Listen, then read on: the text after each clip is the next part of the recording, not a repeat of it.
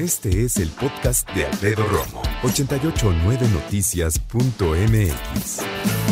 Me da mucho gusto dar la bienvenida nuevamente a Alejandra Llamas, que viene a presentarnos su libro más reciente, que se llama El libro de oro.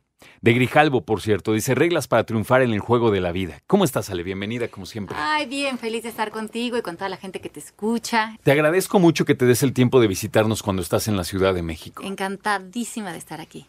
La primera pregunta que te quiero hacer, y es muy lógica para mí, es, de todos los libros que has publicado, este se llama el libro de oro. Obviamente no es para compararlos con los demás, pero ¿por qué este sí es el libro de oro? ¿Qué, ¿Qué lo hace tan especial?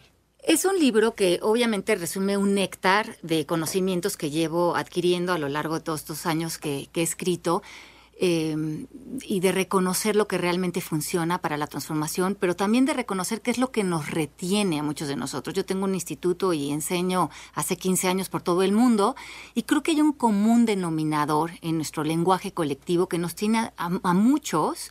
Eh, sostenidos en mucha limitación, en carencia, en sufrimiento, pero no lo vemos. Uh -huh. Y en este libro traté de hacerlo de la manera más sencilla, en tan solo tres capítulos, una, un recorrido en el que primer capítulo reconoces a nivel individual y colectivo qué nos tiene tan amarrados.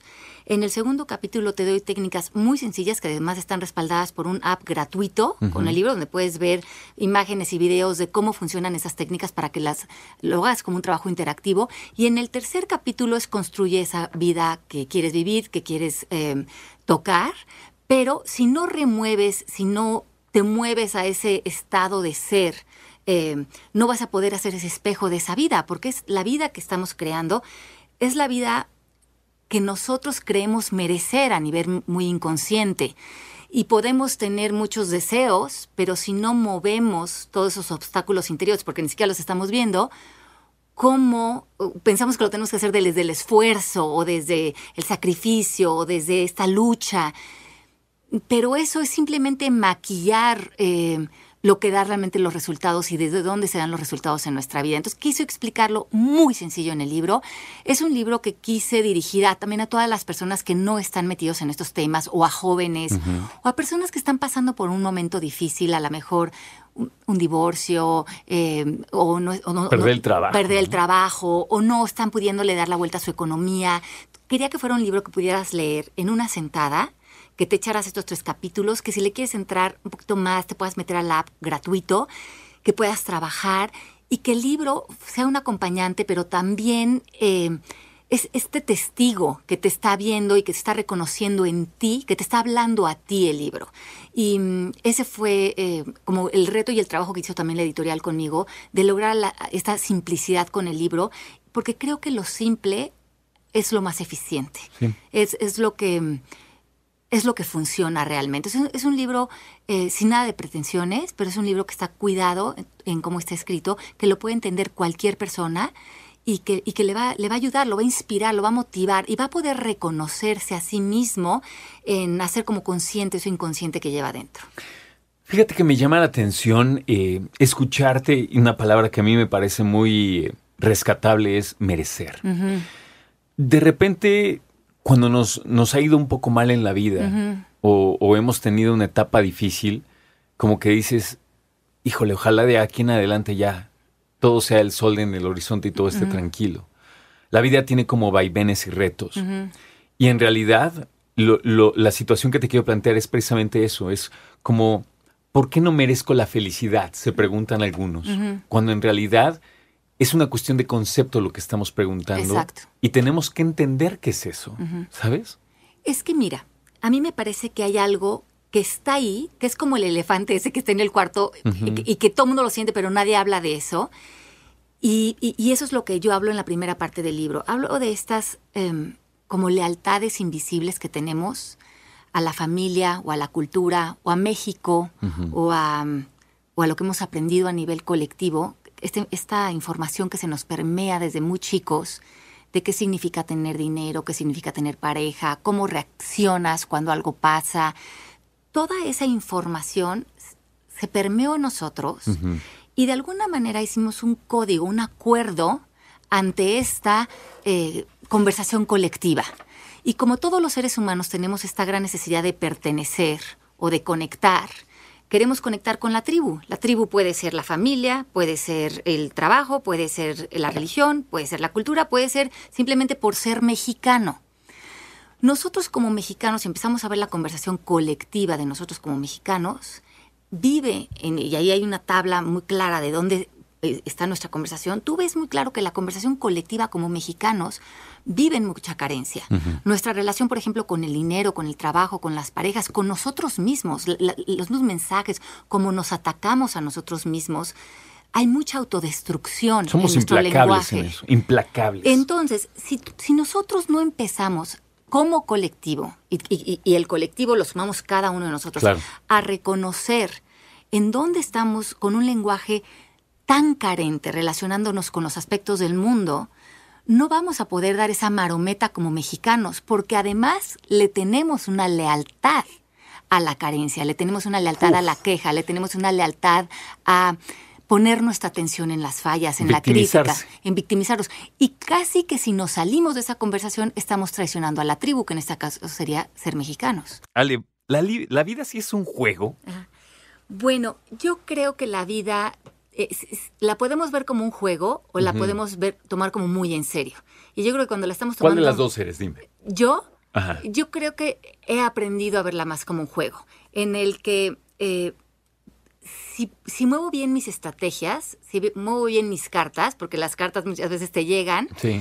pero saber mover las cartas te va a ayudar a dar un resultado, ya sea más cercano a lo que quieres o de plano, ya nada más te están cayendo los juegos Sí. y no sabes ya ni para dónde moverte y te sientes atacado por lo que te está aventando la vida. Y yo creo que llega un momento en que dices, a ver, voy a respirar profundo. Y si esto fuera un juego, ¿cuáles serían las reglas? ¿Y qué significaría realmente triunfar? Exacto. Y en este libro, triunfar es quitarte la venda de los ojos de ver un mundo de carencia y un mundo de sufrimiento. Y para esto ofrezco ahí una tabla en el libro, y eso es lo que me gustó mucho de cómo se está planteado el libro, de ver que hay ciertos como estados emocionales donde estamos culpando, donde estamos enojados, donde estamos frustrados, donde estamos exigiendo, donde estamos pataleando a la vida. Y ahí no sentimos que tenemos nada de poder, no sentimos que tenemos nada de decir. Ahí sí es- y yo creo que tú te has sentido ahí, yo me he sentido ahí Claro, mil veces. Te sientes ahogado. La pelota no sientes que la tienes en tu cancha. Y es como lo que decíamos hace ratito. Y tengo que seguir viviendo. O sea, la vida me va a volver, me, me va a seguir echando estas cosas. Es que ya siento que no tengo aliento. Y en esta tabla, el libro te invita a que saques todas las áreas de tu vida, pareja, dinero, tu cuerpo, la salud, tus padres, tu escuela, si vas a la escuela, o tu trabajo, y veas que tu lenguaje, tu lenguaje, te va a poner o abajo en esa tabla, que es un lenguaje de mucha carencia, de culpa, o te va a poner arriba. La, Un lenguaje victimario. un- ajá, un- ajá, Víctima o victimario. Ajá, un lenguaje que está creando tu percepción, está creando esa venda con la que estás viendo el mundo. Y el mundo allá afuera, pues no tiene un significado en sí. Nosotros se lo estamos eh, dando, eh, calificamos las cosas, pero eso que veo allá afuera me rebota de alguna manera. Si yo me siento muy frustrado de una situación, pues esa frustración me rebota todo mi estado emocional. Pero ¿qué tal que fuera un juego? Vamos a, vamos a ponerle esa, esa suposición. ¿Qué tal si ahorita visito esa situación desde otra premisa? Y te dice la tabla, la primer premisa que te va a empezar a dar aliento es la valentía. Y la valentía es mover lo que te estás diciendo, la queja, la culpa, el enojo, la frustración, a yo puedo con esta situación. No sé, no sé cómo, pero yo puedo con esta situación. Cambia completamente la venda porque te quitas la venda de la víctima, de la carencia, del, del sufrimiento y la pelota regresa a tu cancha. Entonces ya otra vez sientes que estás en el juego. Yo puedo con esto y a lo mejor me quedo meditando. Ok, esto es lo que está apareciendo con esto, pero yo cómo podría relacionarme con esto. A lo mejor primero aceptándolo, reconociendo que esta es la realidad ahora. Y frente a esto, ¿yo quién quiero ser? ¿Cómo me quiero relacionar? Eh, ¿Qué lenguaje puedo tener para hacer nuevos acuerdos? ¿Para qué alternativas tengo? Pero ya no estoy paralizado. Porque cuando yo quiero que algo afuera cambie, y no cambia porque no tengo injerencia en nada de lo que está fuera de mí, me siento muy atacado por la vida, siento que estoy perdiendo el juego de la vida. Sí. Entonces, este libro nos propone que triunfar es quitarnos esa venda en todas las áreas de nuestra vida y el libro te va llevando de la mano para que esa percepción que tenemos de la pareja, del dinero, de pues de todo lo que con muchos de nosotros nos relacionamos todos los días, regrese por lo menos a esa valentía de yo puedo con mi dinero, pero ¿qué significaría poder con el dinero? Pues a lo mejor mover todas las creencias de no hay, estamos en crisis, no hay suficiente, en México nunca se puede hacer dinero, seguro viene otra devaluación. Pues es que esas cosas, si las estamos diciendo, estamos saliendo a evidenciarlas. Y si eso se vuelve esa conversación colectiva, pues todos juntos estamos dando ese resultado. Por eso también es tan importante eh, analizar estos convenios, estas lealtades invisibles que hemos creado, porque los resultados que estamos dando como mexicanos no son por default, es porque le tenemos lealtades a muchas conversaciones inconscientes en el inconsciente colectivo que tenemos como mexicanos. Y si no lo empezamos a ver, si no hacemos consciente lo inconsciente, no entendemos por qué siempre estamos acabando en la misma conversación. Y es que, ¿sabes qué? Que como mexicanos tuvimos muchos años en ciertos paradigmas, en ciertas creencias, en ciertas maneras de vivir. Claro. Lo interesante a mí me parece también del libro de oro es entender que claro que voy a mejorar, claro que voy a cambiar mi manera de ver las cosas y mi percepción, pero sin dejar al lado de que esta es mi vida. Claro. Lo que llevo de camino, esto soy yo. No voy a cambiarme por otro, no, pero sí voy a cambiar yo. Y fíjate que la vida está sucediendo adentro de ti, porque cuando tú te duermes, como que toda la vida se duerme contigo. Y cuando tú abres los ojos, todas las posibilidades están ahí para ti. Es cierto. Pero mientras que tú te vuelvas a meter al discurso repetitivo que nos hemos heredado de generación en generación, y tú llegaras, por ejemplo, con tu familia y te dijeras, ¿sabes qué? Es muy fácil hacer dinero, me siento feliz, es más, me voy a ir todo el verano de viaje, me la voy a pasar increíble, lo más probable es que tu entorno te diga, ¿Cómo crees? Eso no se puede. ¿Y por qué estás feliz? ¿No estás viendo lo que está sucediendo? ¿Y cómo crees que vas a hacer dinero? ¿No estás viendo la sociedad de México? Y tú no te das cuenta el eco de cómo nuestro entorno nos vuelve a meter en la cubeta de la limitación y tú vuelves a hacer eco con esa conversación por la necesidad de seguir en la conexión con la tribu. Pero qué tal que tú eres el valiente, la oveja negra, que tú dices, bueno, a lo mejor se van a molestar conmigo, pero como bien dices, esta es mi vida, déjame comprobarme que si yo cambio mi percepción a una percepción de, posibilidades, de, conexión, de poder, a lo mejor doy otros resultados. Y a lo mejor sí eh, te van a dejar de hablar ciertas personas a tu alrededor, a lo mejor ya no vas a hacer eco, pero vas a hacer eco con la gran vida que sí es para ti. Y vas a ser un gran ejemplo para tu entorno, para tus hijos, para otras personas que sí se están queriendo salir de ese circuito, que ni siquiera se dan cuenta que lo están creando, de esa dinámica, pero si no nos salimos algunos valientes y decimos yo puedo con esto, entonces, ¿qué ejemplo le estamos también heredando a nuestros hijos de manera colectiva?